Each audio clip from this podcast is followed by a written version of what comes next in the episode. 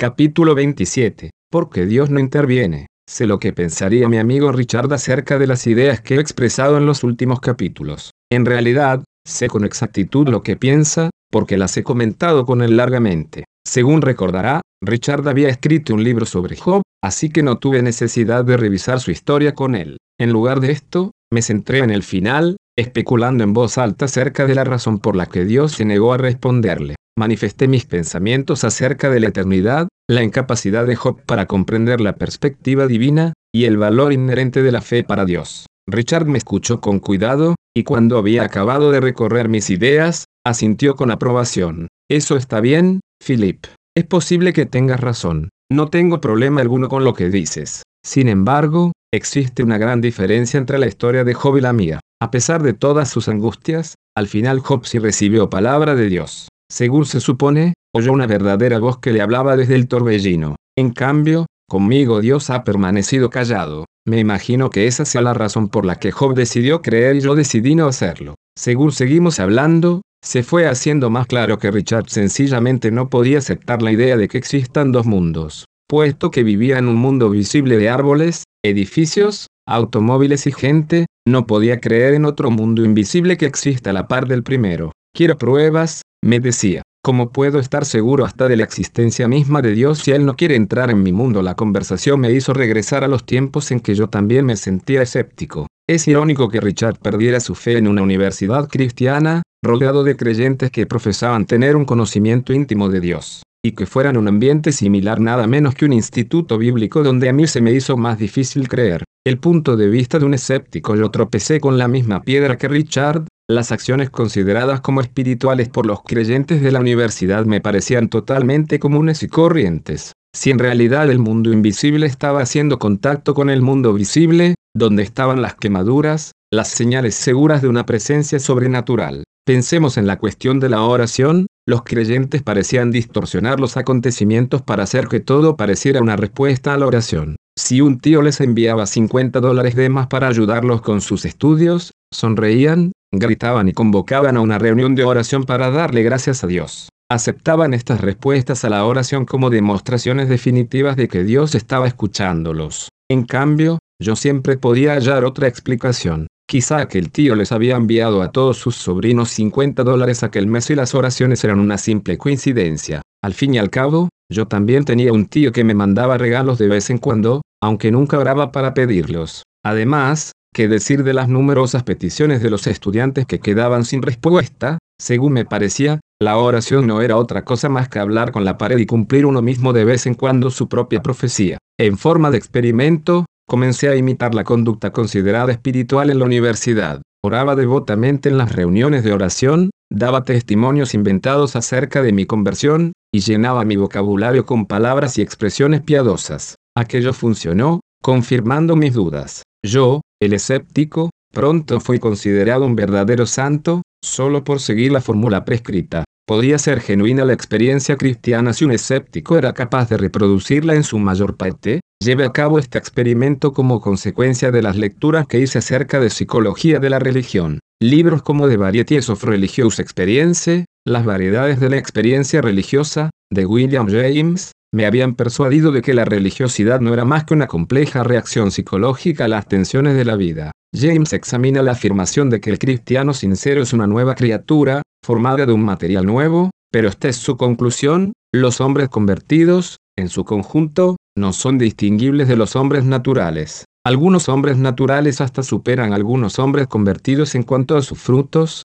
y nadie que ignore la teología doctrinal podría adivinar por medio de una simple inspección diaria de los accidentes de los dos grupos de personas que tiene delante, que sus sustancias difieren tanto entre sí como la divina difiere de la humana uno. Yo tampoco podía ver ningún resplandor especial o marca distintiva en los creyentes que me rodeaban. Por razones que explicaré más tarde, no permanecí escéptico. Sin embargo, con toda honradez debo admitir que aún ahora, después de dos décadas de una fe rica y valiosa, soy vulnerable al tipo de dudas que tiene Richard. Las experiencias espirituales no soportan con facilidad la introspección, muchas veces basta iluminarlas para que se evaporen. Si analizo mis momentos de comunión con Dios, con frecuencia puedo descubrir otra explicación más natural para lo que ha sucedido. No hay ninguna diferencia deslumbradora entre el mundo natural y el sobrenatural, no están separados por ninguna trinchera cubierta con alambre de espino. Yo no dejo de ser una persona natural cuando oro, siento sueño, me es difícil concentrarme, y mientras converso con Dios, sufro de las mismas frustraciones y faltas de comunicación que cuando converso con otros seres humanos.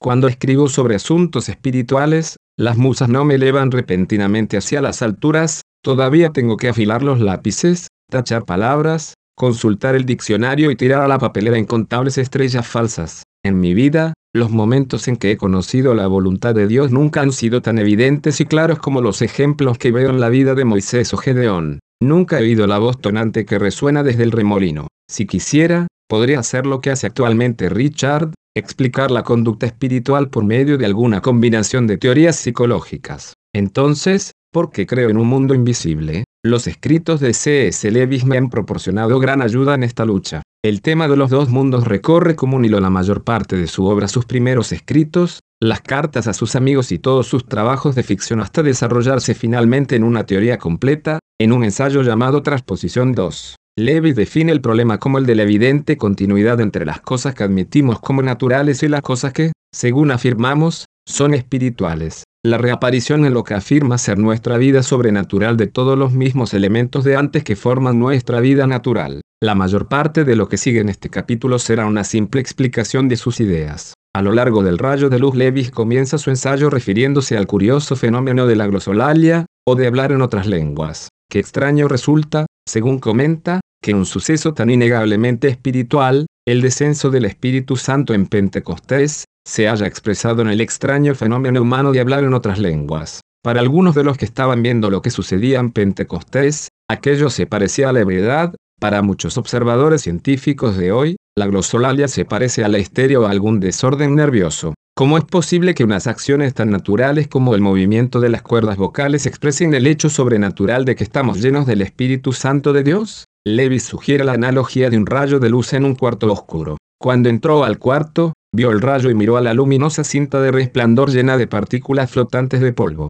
En cambio, cuando se acercó al rayo y miró a lo largo de él, la perspectiva que obtuvo fue muy distinta. De pronto, no vio ya el rayo, sino que vio, enmarcadas en la ventana del cuarto, las verdes hojas que se movían en las ramas de un árbol situado en el patio exterior, y más allá, a 150 millones de kilómetros de distancia, vio al sol. Mirar al rayo y mirar a lo largo del rayo son dos cosas muy diferentes. Nuestro siglo se destaca por el gran número de técnicas para mirar al rayo, y la palabra usada con mayor frecuencia para describir este proceso es reduccionismo. Podemos reducir la conducta humana a neurotransmisores y enzimas, reducir las mariposas a moléculas de ADN, y reducir las puestas de sol a ondas formadas por partículas de luz y energía. En sus formas más extremas, el reduccionismo ve la religión como una proyección psicológica y la historia mundial como una lucha de la evolución, mientras se considera a sí mismo como el simple abrir y cerrar de millones y millones de puertas de entrada y salida de información en el cerebro. Este mundo moderno, tan hábil para mirar al rayo de luz desde todos los ángulos posibles, es un mundo hostil a la fe.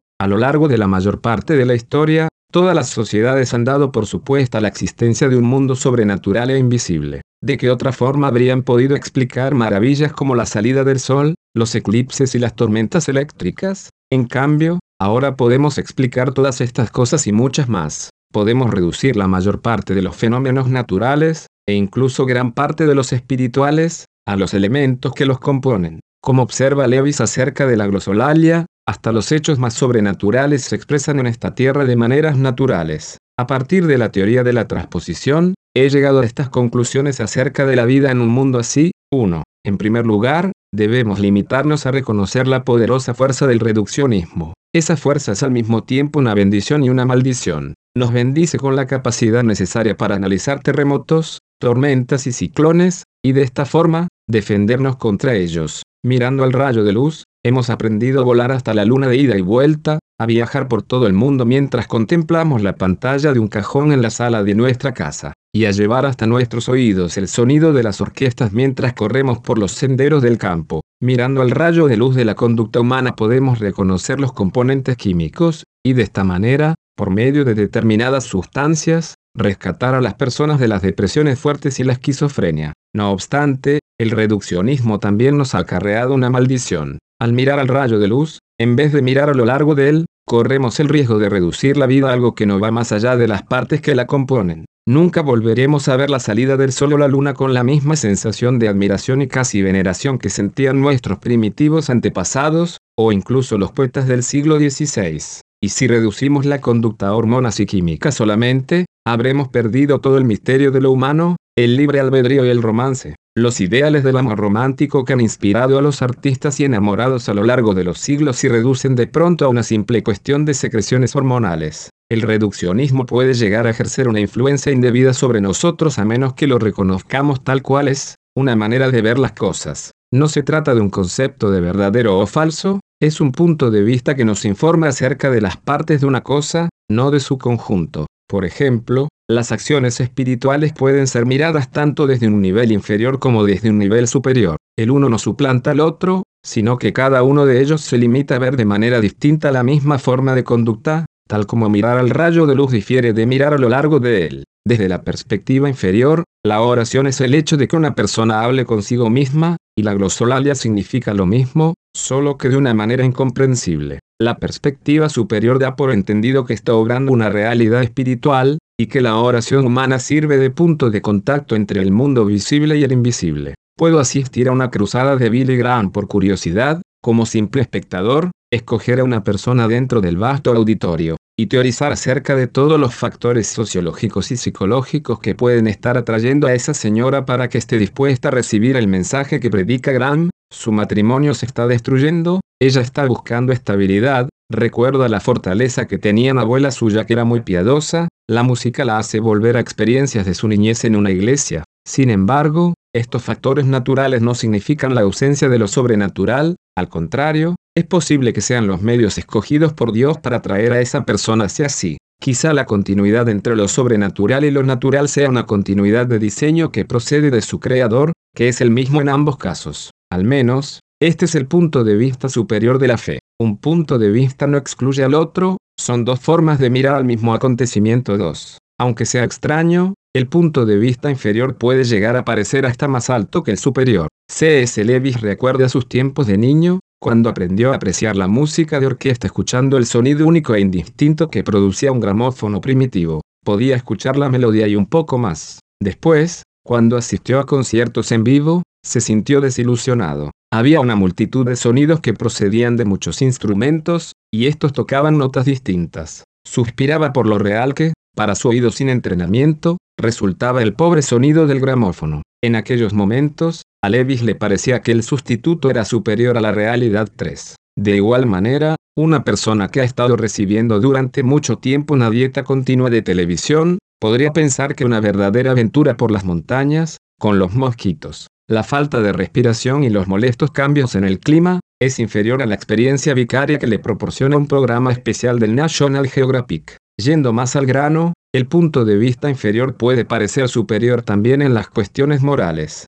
El ideal del amor romántico ha inspirado nuestros mejores sonetos, novelas y óperas. Sin embargo, reduccionistas como Hugh Hefner alegan hoy, y muy articuladamente, que el sexo es superior cuando es liberado de las limitaciones del amor y las relaciones humanas, ciertamente. Las publicaciones pornográficas que pululan hoy tienen mayor atractivo orgánico que las obras de los grandes poetas románticos, y los secularistas, que desechan la religión por considerarla una muleta, exaltan el reto más valiente de sobrevivir en este mundo sin apelar a un ser superior 3. La realidad del mundo superior es llevada por las facultades del mundo inferior. La palabra transposición pertenece al vocabulario de la música. Se puede transponer un canto de una clave musical a otra, o bien una sinfonía escrita para 110 instrumentos de orquesta se puede transponer a una versión para piano. Naturalmente, algo se perderá en el proceso, es imposible que 10 dedos, golpeando las teclas de un piano, puedan reproducir todas las tonalidades distintas de una orquesta. Con todo,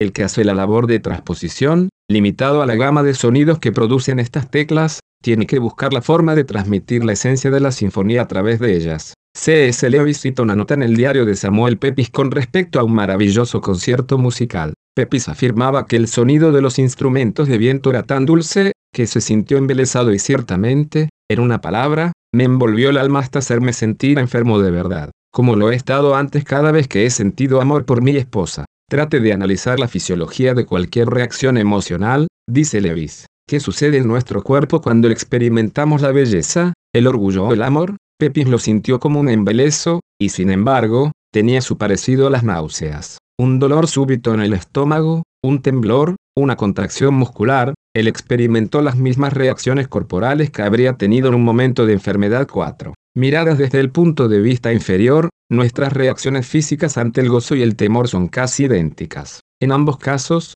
las glándulas suprarrenales segregan la misma hormona, y las neuronas del sistema digestivo liberan las mismas sustancias, no obstante, el cerebro interpreta uno de los mensajes como gozo y el otro como temor. En sus niveles inferiores, el cuerpo humano tiene un vocabulario limitado, tal como una persona que va a hacer una transposición tiene un número limitado de teclas en el piano para expresar los sonidos de una orquesta completa. Aquí es donde el reduccionismo revela su mayor debilidad, si solo se mira el rayo de luz, reduciendo las emociones humanas a sus componentes más básicos, neuronas y hormonas. Se puede deducir lógicamente que el gozo y el temor son la misma cosa, cuando en realidad son casi opuestos. El cuerpo humano no tiene células nerviosas asignadas especialmente a la tarea de comunicar una sensación de placer, la naturaleza no es nunca tan espléndida. Todas nuestras sensaciones de placer proceden de unas células nerviosas prestadas que también conducen las sensaciones de dolor, tacto, calor y frío. Una manera de vivir el cerebro humano ofrece un modelo casi perfecto de transposición.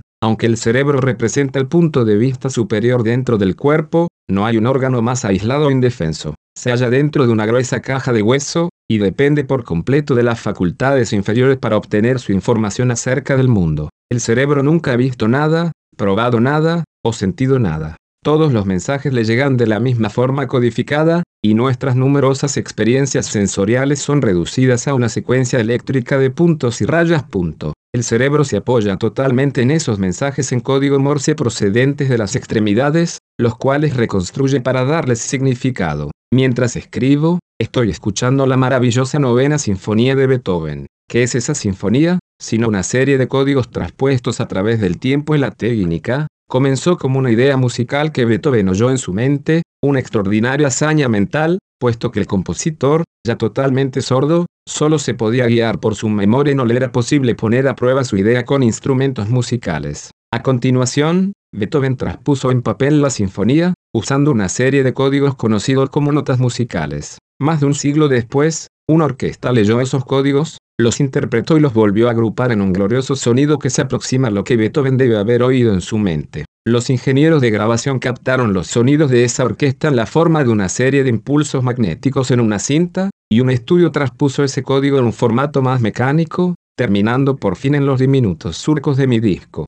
Mi gramófono está leyendo ahora esos surcos y ampliando las variaciones por medio de altavoces. Las vibraciones moleculares que causan esos altavoces llegan a mis oídos, poniendo en movimiento otra serie de actos mecánicos, unos huesecillos golpean mis tímpanos, transfiriendo las vibraciones a través de un líquido viscoso al órgano de Corti, donde se hallan a la espera 25.000 células receptoras del sonido. Una vez estimuladas, las células correspondientes lanzan su mensaje eléctrico. Por último, esos impulsos, simples puntos y rayas en código, alcanzan mi cerebro, donde la pantalla cortical los refina en un sonido que yo reconozco como la novena sinfonía de Beethoven. Experimento placer, incluso gozo, al hacer una pausa para escuchar esa obra maestra de la música, y ese gozo me llega una vez más a través de las facultades inferiores de mi cuerpo. La transposición es una forma de vida. Todos los conocimientos nos llegan por medio de un proceso en el que traducimos hacia un nivel inferior, codificando, para después traducir hacia otro nivel superior,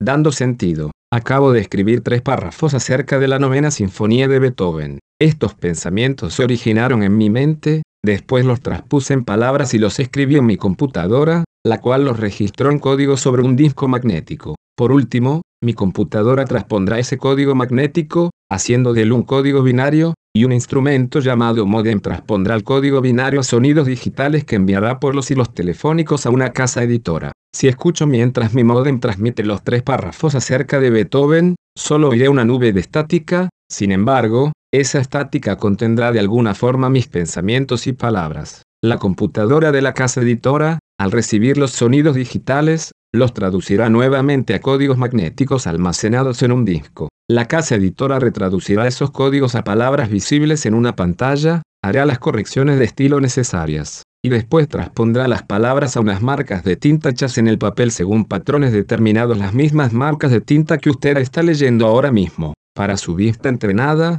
estas manchas de tinta en una página forman letras y palabras que son enviadas a las células de sus ojos y traspuestas en impulsos eléctricos que su cerebro está reuniendo para darles algún tipo de significado. Toda la comunicación, todo el conocimiento, todas las experiencias sensoriales, toda la vida en este planeta descansan en el proceso de transposición, el significado viaja hacia abajo, convirtiéndose en códigos que más tarde se podrán reconstruir de nuevo. Confiamos instintivamente en ese proceso, creyendo que los códigos inferiores llevan consigo en realidad algo del significado original. Confío en que las palabras que escoja, e incluso las transmisiones llenas de estática de mi modem, lleven consigo mis pensamientos originales acerca de la novena sinfonía de Beethoven. Veo una fotografía, una imagen de las montañas rocallosas traspuestas sobre una pequeña hoja de papel brillante y plana, y vuelvo a vivir mentalmente una visita que hice a aquel lugar. Huelo en una tienda una muestra de perfume, y me viene de pronto a la mente la imagen de mi esposa, que usa esa fragancia.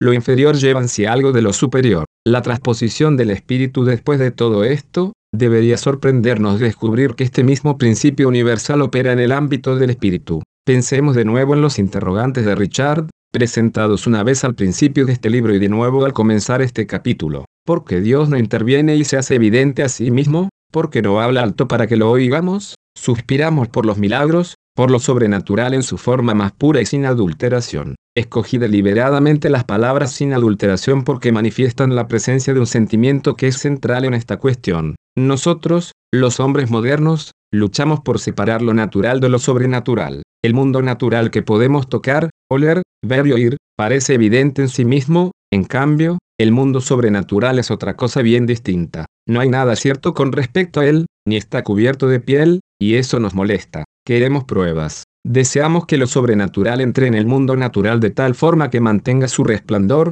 que deje quemaduras, que nos sacuda los tímpanos de los oídos. El Dios revelado en la Biblia no parece compartir este anhelo nuestro. Mientras nosotros tendemos a separar lo natural de lo sobrenatural y lo visible de lo invisible, Dios parece juntarlos. Podríamos decir que su meta es rescatar el mundo inferior, restaurar el ámbito natural de la creación caída a su estado original, en el cual el espíritu y la materia habiten juntos en armonía. Cuando nos convertimos al Evangelio, estableciendo de esta forma un contacto con el mundo invisible, no somos misteriosamente transportados a las alturas. No nos ponemos de pronto un cuerpo que sea como un traje espacial que nos saque del mundo natural, desde los tiempos de los gnósticos y los maniqueos, la Iglesia ha juzgado siempre como heréticas estas ideas. En lugar de esto, nuestro cuerpo físico restablece su conexión con la realidad espiritual y comenzamos a escuchar el código por medio del cual el mundo invisible se transpone a sí mismo en el visible. Podríamos decir que nuestra tarea es exactamente la opuesta al reduccionismo. Buscamos formas de reencantar o santificar al mundo,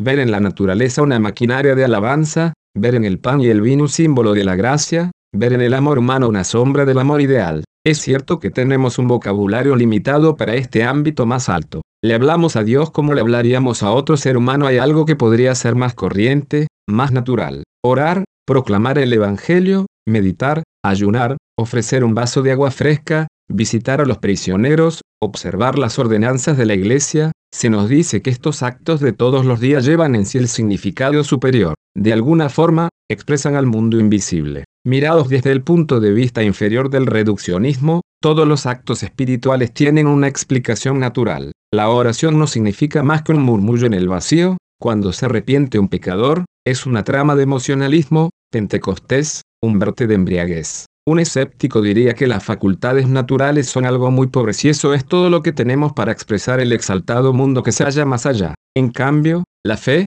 mirando a lo largo del rayo de luz, ve estos actos naturales como portadores santificados de lo sobrenatural. Desde esa perspectiva, el mundo natural no es pobre, sino que recibe la gracia del milagro. Y el milagro de un mundo natural recuperado alcanzó su punto más alto en el gran milagro, cuando la presencia misma de Dios tomó residencia en un cuerpo natural exactamente igual al nuestro, la palabra traspuesta en carne. En un solo cuerpo, Cristo reunió ambos mundos, uniendo por fin el espíritu y la materia, unificando la creación de una manera que nunca se había visto desde los tiempos del Edén. El teólogo Jürgen Moltmann lo explica de esta forma, en unas palabras que merecen mucha reflexión, la encarnación es el final de todas las obras de Dios 5. El apóstol Pablo lo expresa así, y Él es la cabeza del cuerpo que es la iglesia, por cuanto agradó al Padre que en él habitase toda plenitud, y por medio de él reconciliar consigo todas las cosas, así las que están en la tierra como las que están en los cielos, haciendo la paz mediante la sangre de su cruz. Cuando esa palabra hecha carne ascendió a los cielos, dejó detrás su presencia real bajo la forma de su cuerpo, la iglesia. Nuestra bondad se convierte literalmente en la bondad de Dios, en cuanto lo hicisteis a uno de estos mis hermanos más pequeños, a mí lo hicisteis. Nuestro sufrimiento se convierte, según palabras de Pablo, en la participación de sus padecimientos. Nuestras acciones se convierten en las suyas, el que a vosotros recibe, a mí me recibe. Lo que nos sucede a nosotros, le sucede a él, Saulo, Saulo, ¿por qué me persigues? Los dos mundos, el visible y el invisible, convergen en Cristo, y nosotros, como insiste Pablo una y otra vez, estamos literalmente en Cristo. La encarnación es el final de toda la obra de Dios, la meta de toda la creación. Desde abajo, tendemos a pensar en los milagros como una invasión, una entrada con fuerza espectacular en el mundo natural, y suspiramos por ver esas señales. En cambio, desde arriba, desde el punto de vista de Dios, el verdadero milagro es el de la transposición, que los cuerpos humanos se puedan convertir en vasos llenos del Espíritu, que los actos comunes y corrientes de caridad y bondad que hacemos los humanos se puedan convertir nada menos que en encarnaciones de Dios en la tierra. Para completar la analogía, no necesito buscar más allá de las palabras de Pablo, puesto que la imagen que da para describir el papel de Cristo en el mundo de hoy es la misma imagen que he usado para ilustrar gráficamente la transposición. Jesucristo, afirma Pablo, es ahora la cabeza del cuerpo. Sabemos cómo realiza su voluntad una cabeza humana, traduciendo a un nivel inferior sus órdenes en un código que las manos, los ojos y la boca puedan comprender. Un cuerpo sano es aquel que sigue la voluntad de su cabeza. De esa misma forma, el Cristo resucitado realiza su voluntad por medio de nosotros, los miembros de su cuerpo. ¿Está Dios callado? Respondo a esa pregunta con otra pregunta, ¿está callado a la iglesia? Nosotros somos sus voceros, las cuerdas vocales que él se ha buscado en este planeta. Un plan que comprenda una transposición tan asombrosa implica con toda seguridad que algunas veces el mensaje de Dios parecerá mutilado o incoherente,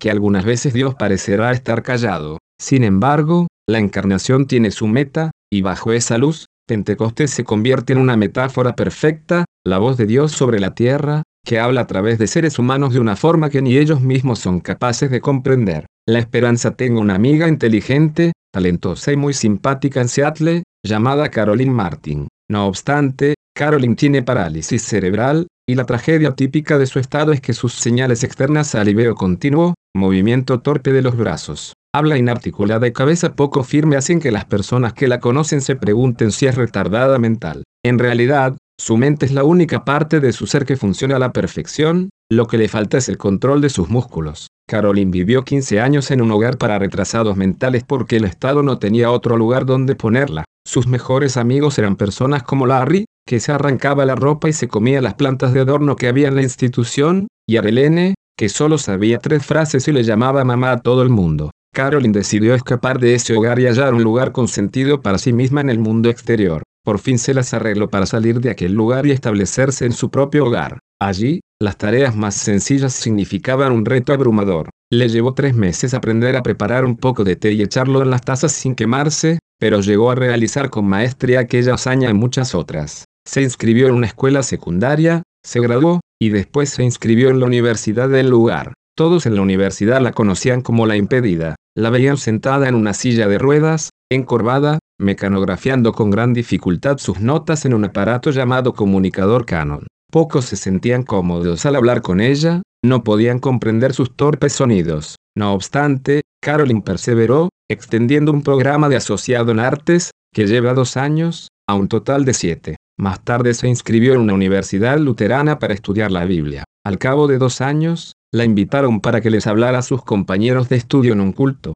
Caroline trabajó muchas horas en su discurso. Mecanografió el documento final a su velocidad promedio de 45 minutos por hoja y le pidió a su amiga José que lo leyera en su nombre. José tenía una voz fuerte y clara. El día del culto, Caroline permaneció desplomada sobre su silla de ruedas a la izquierda de la plataforma. De vez en cuando, sus brazos se movían sin control, las cabezas se le caían a un lado hasta casi tocar el hombro, y en ocasiones un hilo de saliva le corría por toda la blusa. Junto a Caroline estaba José de pie, leyendo la madura y bella prosa que aquella había compuesto, centrada en este texto de la Biblia, pero tenemos este tesoro en vasos de barro, para que la excelencia del poder sea de Dios, y no de nosotros. Por vez primera, algunos de los estudiantes vieron a Carolyn como un ser humano completo, igual que ellos. Antes de aquel momento, su mente, una mente muy buena, había estado inhibida siempre por un cuerpo desobediente, y su dificultad con el habla había enmascarado su inteligencia. En cambio, al escuchar la lectura de su discurso al mismo tiempo que la veían en la plataforma,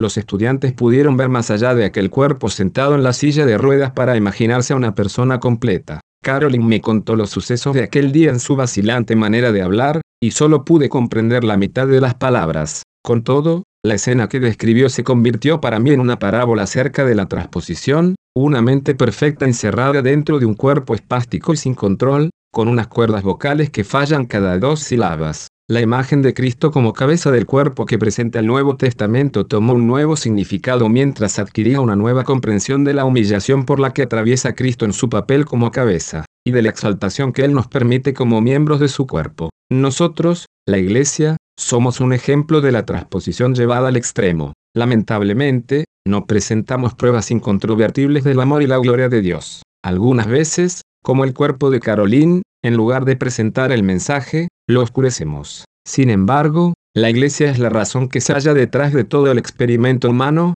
la razón primordial por la que hay seres humanos, para que unas criaturas que no son Dios puedan llevar en sí la imagen de Dios. Él consideró que el riesgo bien valía la pena y la humillación. El que descendió, es el mismo que también subió por encima de todos los cielos para llenarlo todo. Y él mismo constituyó a unos, apóstoles, a otros, profetas, a otros, evangelistas, a otros, pastores y maestros, a fin de perfeccionar a los santos para la obra del ministerio, para la edificación del cuerpo de Cristo, hasta que todos lleguemos a la unidad de la fe y del conocimiento del Hijo de Dios, a un varón perfecto, a la medida de la estatura de la plenitud de Cristo, para que ya no seamos niños, sino que crezcamos en todo en aquel que es la cabeza, esto es, Cristo, de quien todo el cuerpo, bien concertado y unido entre sí por todas las coyunturas que se ayudan mutuamente, según la actividad propia de cada miembro, recibe su crecimiento para ir edificándose en amor.